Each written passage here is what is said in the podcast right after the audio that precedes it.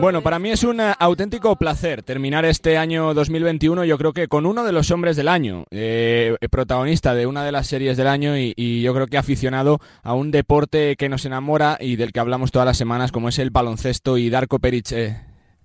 Darko, ¿cómo estás? Muy buenas. Hola, buenas. Bueno, primero de todo, felices fiestas, ¿eh? Gracias, gracias. Felices fiestas a ti y a todos y a todos que nos escuchan. Muchísimas gracias. Te iba a preguntar, faltan poquitos días para que acabe este año 21 de los que vas a, recordar, supongo, muy bien, ¿no? Sobre todo lo profesional, Darko. Sí, de verdad, a nivel profesional ha sido un año muy, eh, muy bueno. Pero bien, ya estamos viviendo otra vez pandemia fuerte, así que a, yo la voy a recordar solo por el nivel profesional, de verdad, porque el otro, el otro aspecto ha sido bastante regular. Bueno. Te llamo Darko para hablar de baloncesto, que sé que te, que te encanta, que es tu deporte. Eh, vienes además eh, de un país eh, balcánico donde el baloncesto es casi una religión. Eh, te viene desde niño esa pasión, ¿no, Darko, por el baloncesto? Sí, sí, sí, de verdad. Yo, yo nací en un país que se llamaba Yugoslavia, que todos los fans de baloncesto conocen muy bien, y sobre todo aquí en España. Eh, yo nací en Serbia, eh, y claro, eh, crecí, nací en los 70, 77, y crecí en los 80, y claro, 80, los, los 80 el baloncesto era, vamos, una religión en Yugoslavia, y luego en los 90, pues igual, en Serbia era, era el deporte número uno. Y creo que sigue siendo ahora mismo también. ¿Serbio de Estrella Roja o Serbio de Partizan, Darko?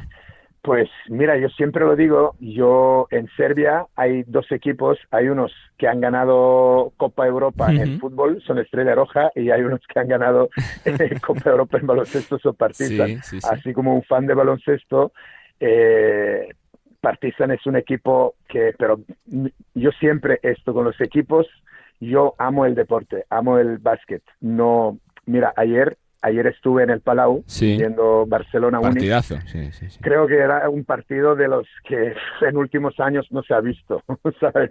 O sea, un equipo que viene al Palau y que mete 108 puntos al Barça no se ha visto casi nunca. Y, y, claro, yo amo este deporte. Y entonces es para mí decir de qué equipo soy, no, estas cosas, tengo, tengo amigos en, en, un equipo y en otro y así que no, no me mojo casi nunca porque ya sé cómo son los fans, no, no, pero tienes que ser de un equipo, digo, mira, yo amo el deporte. Está. claro. Eh, supongo que será un subidón, ¿no? Para todo el país, para Serbia, que alguien tan grande como Selko Bradovic eh, regrese a Partizan 30 años después, ¿no? Está la gente revolucionada por allí, Darko. Mira, estuve en Belgrado en, en finales de octubre, estuve viendo un partido de Euroliga de Estrella Roja para Tenecos y me fui a un entreno de Partizan con Jacob y claro, es que Sheiko es un dios del baloncesto, ¿sabes? Y ha regresado a un club que no está ni en Euroliga, está en Eurocopa, pero bien, ya se ve que Partizan con Jelko, lo que toca Jelko lo transforma en oro y yo de verdad espero que el año que viene Serbia tendrá dos equipos en Euroliga.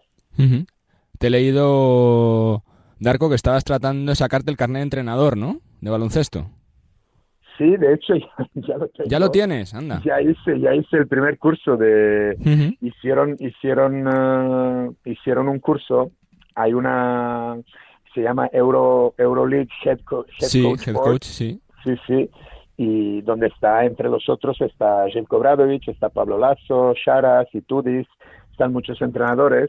Entonces fue como en premiera, hicieron el primer año y yo me apunté y, fue de verdad un placer escuchar estos grandes maestros del deporte que amamos. Pero bien, yo lo hice por mi cultura general, no creo que voy a ser de entrenador nunca yo. Em, ¿Tienes jugador favorito ahora de baloncesto? Uno que ve tanto baloncesto, que va al Palau, que va a Badalona, que ha estado también por el Wizzing Center, que ha estado en Copas del Rey, eh, que ve tanto baloncesto como tú. ¿Hay, ¿Hay alguien que digas, Jolín, es un jugador que me encanta, favorito? Es que esto también es muy complicado. Mira, ahora estoy impresionado de, sigo con lo de anoche en el Palau, el Mirotic, de verdad, yo creo que este, a este, hombre tienen que hacerle un monumento de cinco metros aquí en Barcelona porque lo que hizo ayer era, era sobrenatural. Pero luego tengo, tengo varios tengo varios jugadores que les tengo muchísimo cariño, ¿sabes? Como a Sergio Llull, que creo que es una leyenda, leyenda de baloncesto español, Luego tengo una esperanza joven en, en Badalona, que le tengo mucho cariño, Joel Para. Sí, señor, buenísimo. Denis Rodman de Badalona, porque él, de verdad, y, y hay varios, de verdad, pero ahora me quedo con estos tres de momento. Eh, está dominado el baloncesto actual eh, prácticamente por jugadores serbios, Darko, por uh, Nikola Jokic, por, eh, por el propio Misic, balcánicos como Mirotic, como Doncic. ¿Son para ti los mejores jugadores que hay? O sea, ¿es, ¿es, otra vez ese, ese resurgir del baloncesto serbio también de, de los Balcanes? ¿Sabes qué pasa? Y yo te digo, ahora he estado en Serbia y tengo mi sobrino de 18 años que ya lleva unos 10 años entrenando baloncesto en Serbia. Y yo creo que en Serbia baloncesto, aparte de ser como una religión y un deporte que todo el mundo practica y todo el mundo adora, pero también es como la única salida para los jóvenes. Lo ven como los chavales en los, en los 80 en Bronx, o hoy en día también afroamericanos, que ven como el deporte, el básquet, como la única salida. La única salida cuando digo, digo para, para estudiar, para becas, para todo esto. Y en Serbia, de verdad, entre los jóvenes, la mitad quieren ser eh, jugadores de básquet y la otra mitad quieren ser tenistas por lo de Djokovic. y entonces es, hay tanta competición y te lo digo porque mi sobrino es muy bueno, pero de verdad hay niños, hay niños de 16 años de 2 metros que juegan tranquilamente, podían jugar en ACB, ¿sabes? Y entonces yo creo que, claro, donde hay mucha competencia, eh, salen, salen unos talentos, mira, mira Doncic, ¿sabes? este niño porque aún es niño, tiene 22 años. y mira lo que está haciendo en NBA. miedo, pues, sí, eh, mira Jokic, o, o, aquí en Europa, mira solo en Europa, mira al Mitic. Mira, ayer también en el Palau, el Hezonja, que es un chaval de Croacia que es buenísimo, porque, no sé, hay mucho talento y, como te he dicho antes, hay mucha competencia ahí y tienen que trabajar durísimo para, para, para salir. y una vez que salen de ahí, pues ya se encuentran eh, ¿sabes? Hay en Europa la liga más potente después de Euroliga, obviamente, es la ACB. Tiene un ritmo ACB frenético y ya ves, no hay equipo aquí, casi no hay equipo sin un, sin un, sin un balcánico. Mira, mira Tristan Vukcevic en Madrid. O sea, es un chaval de 18 años y mira cómo juega, ¿no? Sí, sí un talento tremendo. Darko, siempre se lo pregunto a gente que está relacionada con el baloncesto serbio, que ha vivido allí eh, eh, eh, partidos tan grandes como los derbis. tú que también ves partidos buenísimos de Euroliga, que has visto clásicos Barça-Real Madrid, ¿son comparables los derbis Partizan contra Estrella, contra Estrella Roja a los Real Madrid-Barça o es algo que no se parece en nada? Diferente por ambiente. Sabes que yo sinceramente he estado ahora en, el último derby de Barça Madrid aquí en el Palau y eso fue un ambiente impresionante. O sea, de verdad el Palau está on fire como yo hace tiempo que no lo he visto.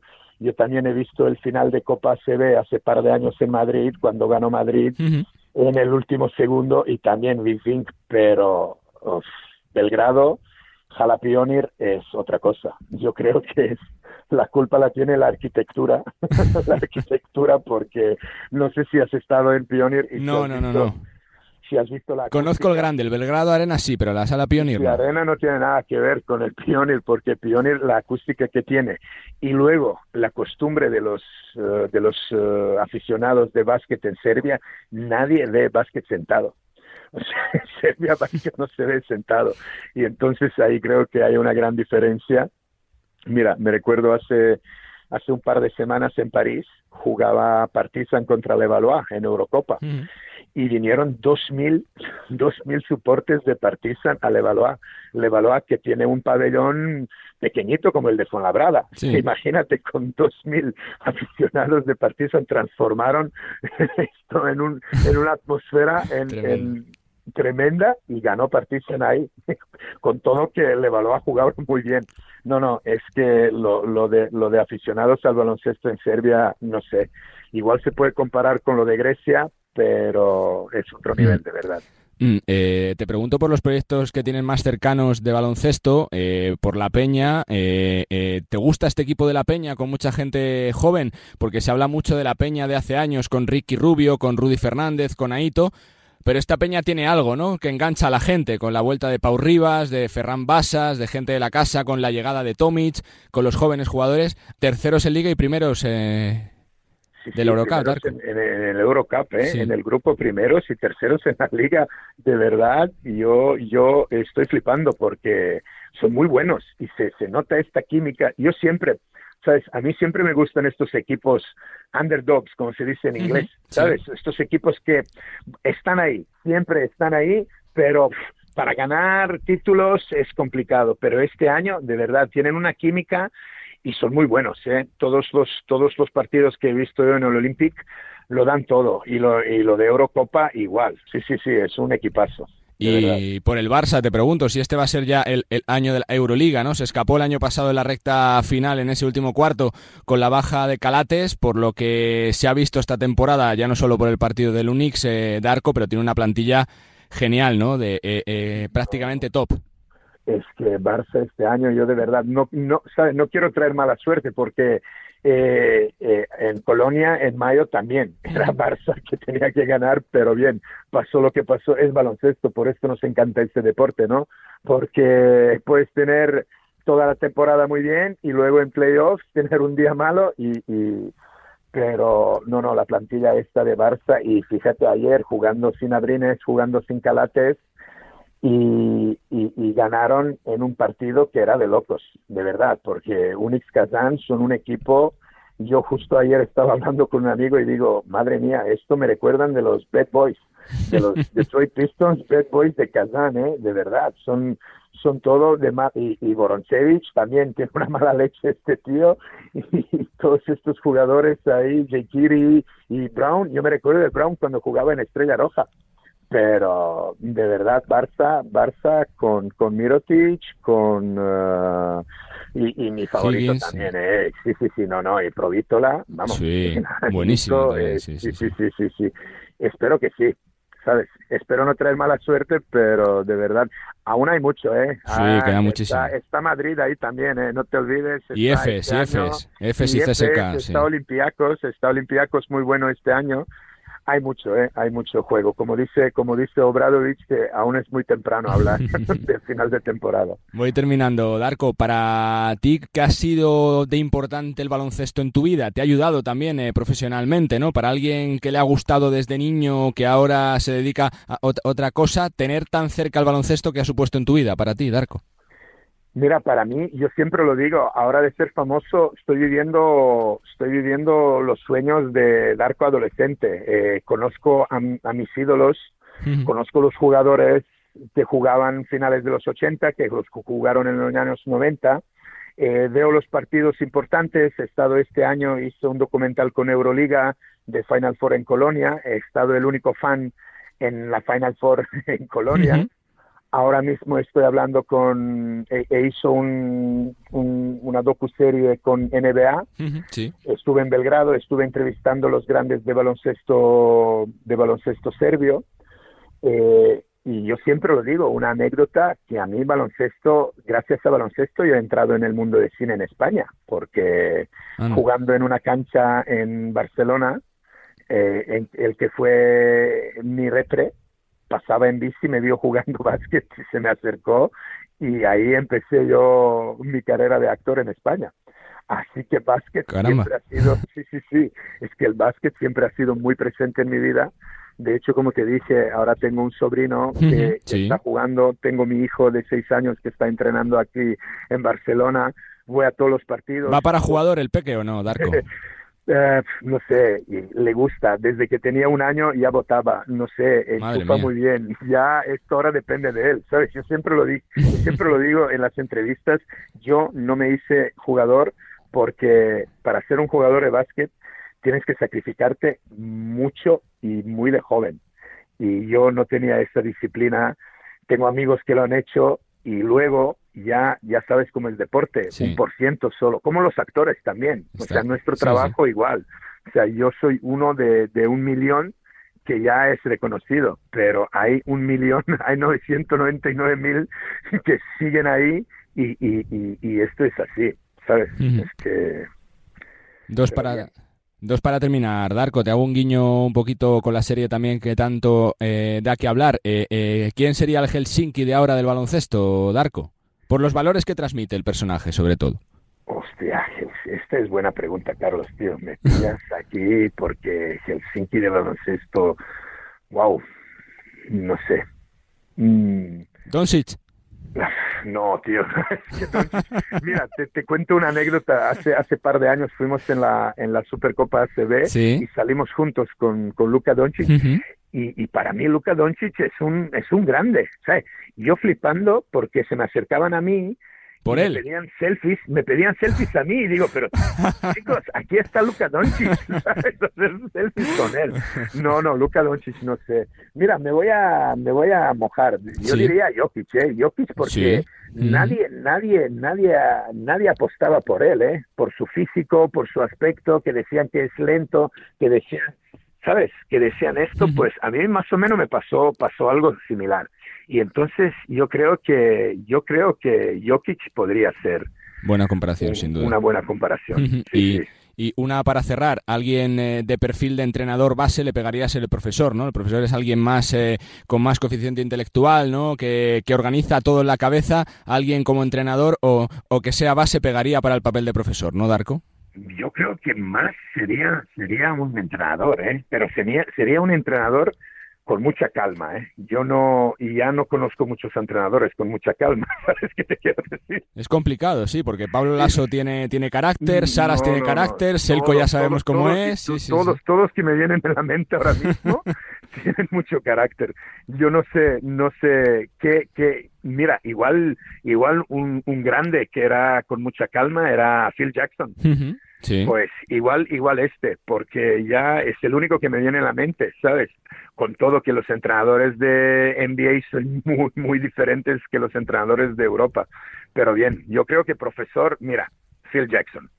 Genial, perfecto, Darko. Pues que, para mí es un, es un tremendo placer poder charlar contigo, que, felicidades por, por hacernos eh, que este año sea un poquito más eh, divertido y que, y que podamos eh, distraernos más con la serie, que, que vayan súper bien tus nuevos proyectos y que sobre todo sigas disfrutando del baloncesto. Darko, gracias y suerte.